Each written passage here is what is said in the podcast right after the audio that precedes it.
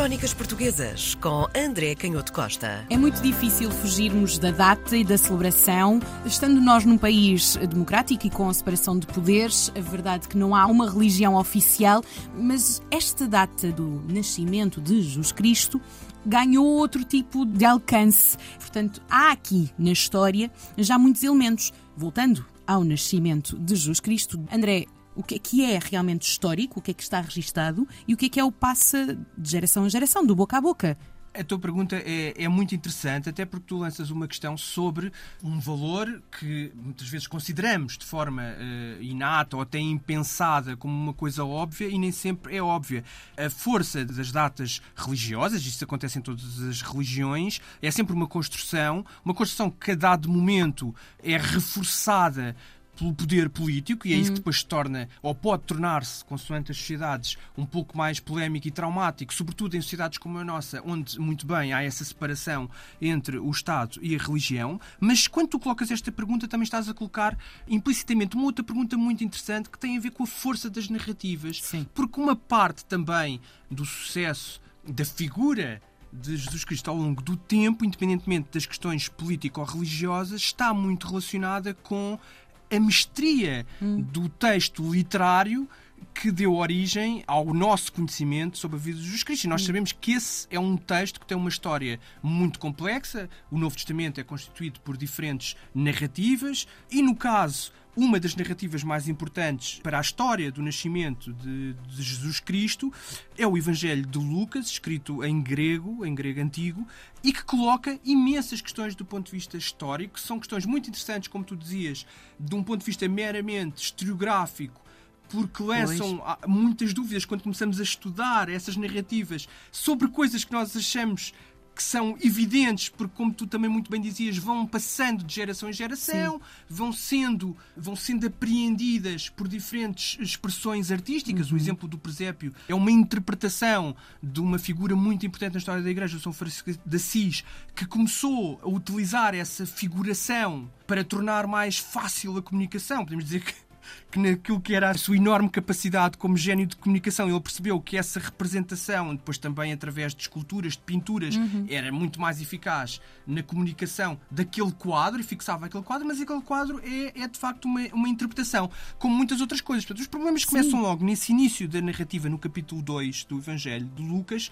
com o famoso édito de César Augusto para se fazer um censo. Todos nós temos essa ideia de que Sim. a história começa com a decisão para se fazer um censo e, portanto, há uma série de, de, pessoas que se dirigem para um determinado local porque o imperador deu essa ordem. Os problemas começam logo aqui, porque nós não temos a certeza se esse censo foi de facto uma ordem do imperador e se foi de facto naquele ano. Isso também coloca imensos problemas sobre uma outra coisa que é o calendário, que não vamos falar sobre foi, isso sim, agora. se foi realmente, não é? Claro, quer a data, quer a própria organização temporal e há muitas informações hum. no, no, nesta narração de Lucas que depois não batem certo com os conhecimentos históricos que temos, mas já lá vamos a esse aspecto. Hum. E depois conhecemos, através da história, que esse casal, José e Maria, se dirigem para Belém no decurso desse édito César Augusto para esse recenseamento, para essa listagem de, de pessoas e começa então a interpretação teológica. Aparece um anjo que anuncia eh, uma grande alegria para todas as pessoas. E também vamos perceber que aqueles a quem se dirige o anjo também coloca problemas de interpretação teológica uhum. que vão ser muito importantes para a própria história da Europa e para a própria filosofia política, porque esta ideia de que o representante da entidade divina não se dirige ou pode não estar a dirigir-se apenas àqueles que são os escolhidos ou àqueles que são protegidos por essa entidade divina, mas a todas as pessoas do mundo representa de facto um momento muito importante do ponto de vista hum. religioso e